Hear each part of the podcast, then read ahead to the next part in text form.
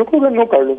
Yo yo siempre hablo con, con la verdad y con lo, con lo que yo siento. No, no sé, si vos escuchaste toda la entrevista, lo que yo dije, lo dije sinceramente y, creo que está en un contexto lógico, pero yo no tengo problema de, si, me equivoco a reconocer y, y sobre todo, Carlos, si, si le si le herí a alguien, pedirle disculpas de, corazón porque no fue mi intención. No, yo creo que no tuviste intención, solamente que cuando, cuando pusiste el adjetivo de tradicional a la familia, eh, y estabas hablando, venías bien, venías bien, bien, bien, cuando de, repente así que viste que tomaste una curva muy cerrada y casi derrapaste cuando dijiste familia, tradicional.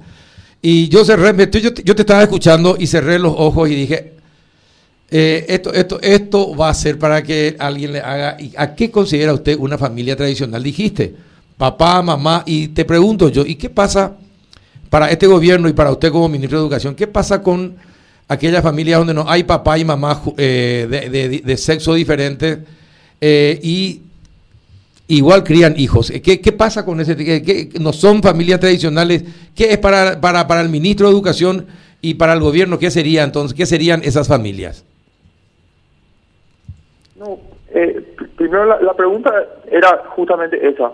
Acá en Paraguay existen muchas madres solteras que sean hijos y mi, respuesta ahí fue, claro que respetamos a esas madres solteras que con mucho esfuerzo envían a sus hijos a, la educación, le dan de comer, le dan un techo y claro que respetamos profundamente a, esas madres que hacen ese esfuerzo y a los abuelos también que hacen y por supuesto que tienen una familia dentro de valores que nosotros respetamos hasta ahí, ¿verdad? Eh, claro que, que, son una, una familia y nosotros dentro del sistema de educación vamos a respetar a, todas las familias constituidas de, de todas las maneras, ¿verdad? Eso no significa ningún tipo de discriminación, ¿verdad? Exacto, eso es muy importante ya. No, no hay, no hay ningún tipo de discriminación en tu discurso, entonces es cualquier, cualquier tipo de familia que se forme, que cría hijos eh, con todos los valores y los cánones de lo que es la crianza de un hijo, es una familia. Ahora que sea tradicional ya es otra cosa. Sí, así es. La indicación del presidente de la República es que dentro de este gobierno nosotros queremos mantener los valores tradicionales de la familia paraguaya y, eso fue lo que traté de, expresar ayer. Sin ningún tipo de, de, intenciones de, lastimar a, esas madres que yo creo que y a esos abuelos que de manera sacrificada tratan de criar a sus hijos con los mejores valores y y con la mejor educación posible. Claro, porque, ¿qué quiere decir Juanito? Está acá mi amigo. Eh, me, llama la atención nomás la frase, eh, ministro, buen día y mi respeto para usted.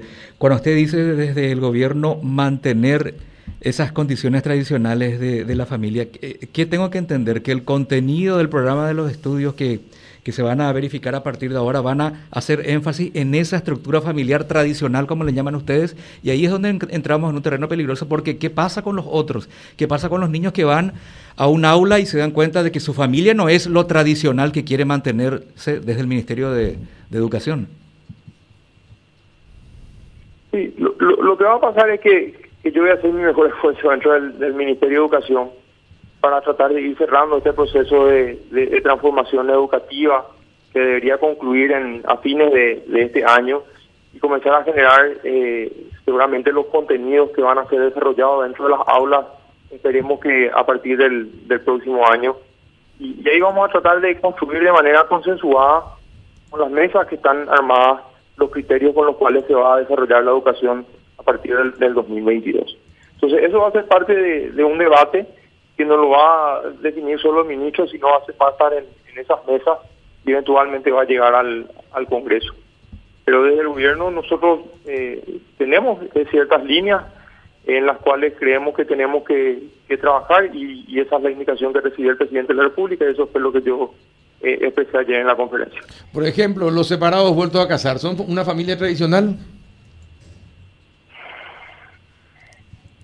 Yo sé, que, yo sé que somos hinchas, ministro, pero es mejor que se aclare ya eh, eh, para que no queden dudas de, lo que quisiste decir. Por eso te estamos eh, hinchando así.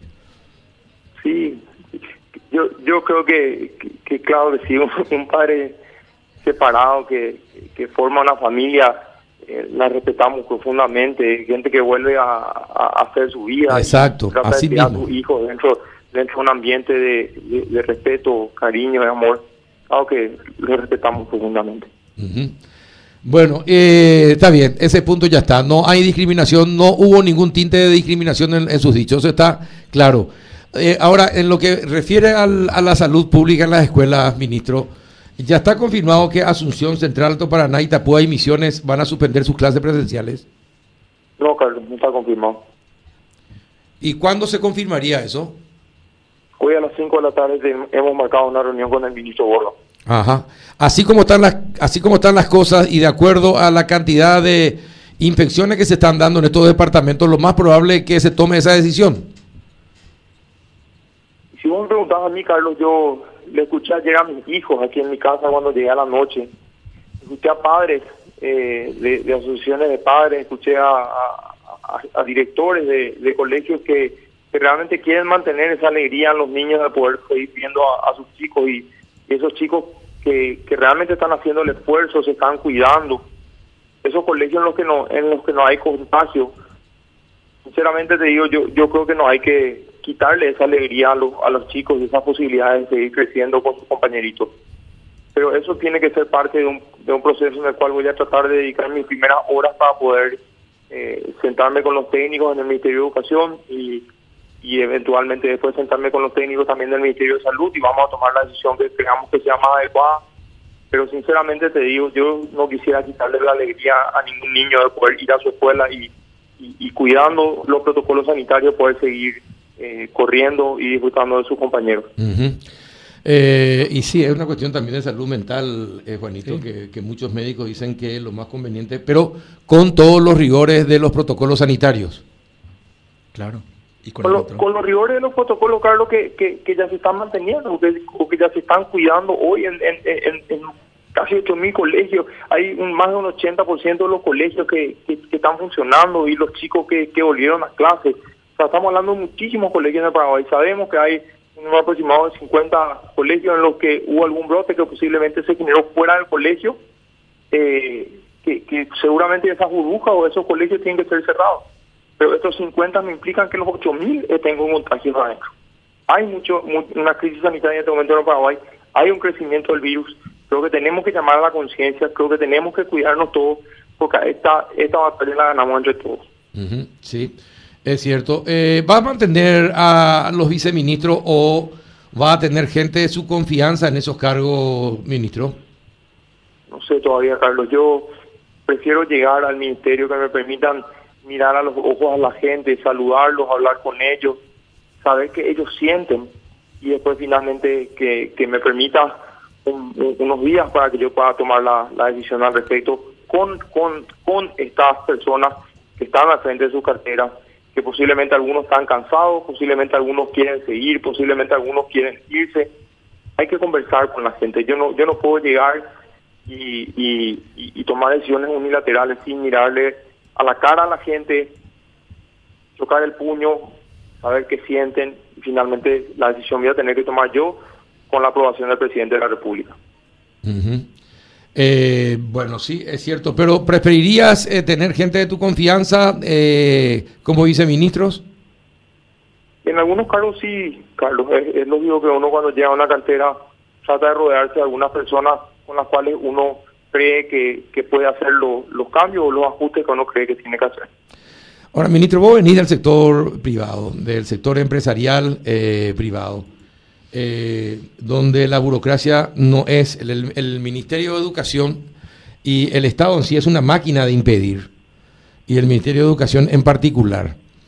Eh, ¿Qué vas a hacer? Tenés que reunirte con intendentes y gobernadores. Ellos tienen dinero del FONACIDE que tiene que ir para eh, la construcción de las aulas. No coordinan con la Dirección de Microplanificación del Ministerio de Educación, cuáles tienen que intervenirse anualmente.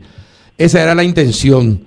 Eh, escuché que Piris y compañía quieren que te reúnas con los intendentes y gobernadores, pero tiene que ser una reunión donde se establezca y el Ministerio de Educación marque los rumbos y que los otros estén dispuestos a seguir los rumbos que marca el Ministerio de Educación.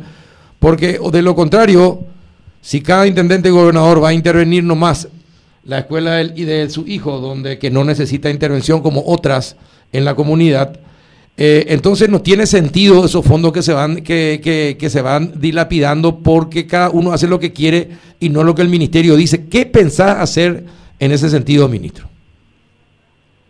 Carlos, como, como yo dije ayer, dialogar. Eh, vos también venís de todo cuidado y estás poniendo el hombro dentro de los procesos del, del FEI. Yo sé que estás haciendo un, un gran sacrificio ahí de tiempo para tratar de aportar al país el Estado y la burocracia estatal no puede ser una máquina de impedir. Eh, nosotros necesitamos un, un, Estado que sea una máquina de hacer las cosas de la mejor manera a favor de la ciudadanía.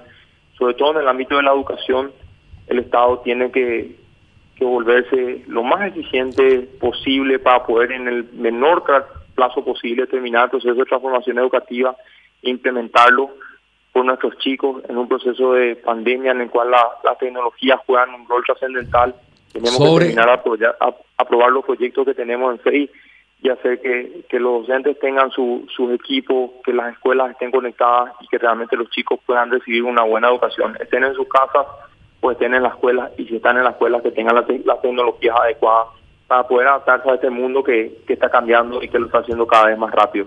Yo, Carlos, no, no, no quisiera extenderme mucho más en, en, en la entrevista porque también, como te imaginarás, eh, el, el, el, día que está por asumir como ministro de Educación está tipo Roberto Carlos con un millón de amigos y el teléfono que suena muchísimo con muchísima gente que, que, que quiere ten, tener también algunas palabras para poder aclarar qué pienso de la familia. Uh -huh.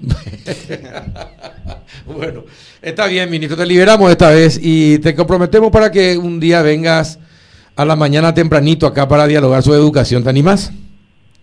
Con, mucho gusto, Carlos, voy a, voy a ir y, y voy a decirles todo lo que siento de corazón, todo lo que pienso. Si, si alguna de las preguntas que me haces no, no la conozco, te voy a pedir disculpas, voy a anotar y, y voy a volver al programa para poder responderle de la mejor manera posible. Muchas gracias por el apoyo, Carlos. Vamos a necesitar el apoyo de, de la ciudadanía.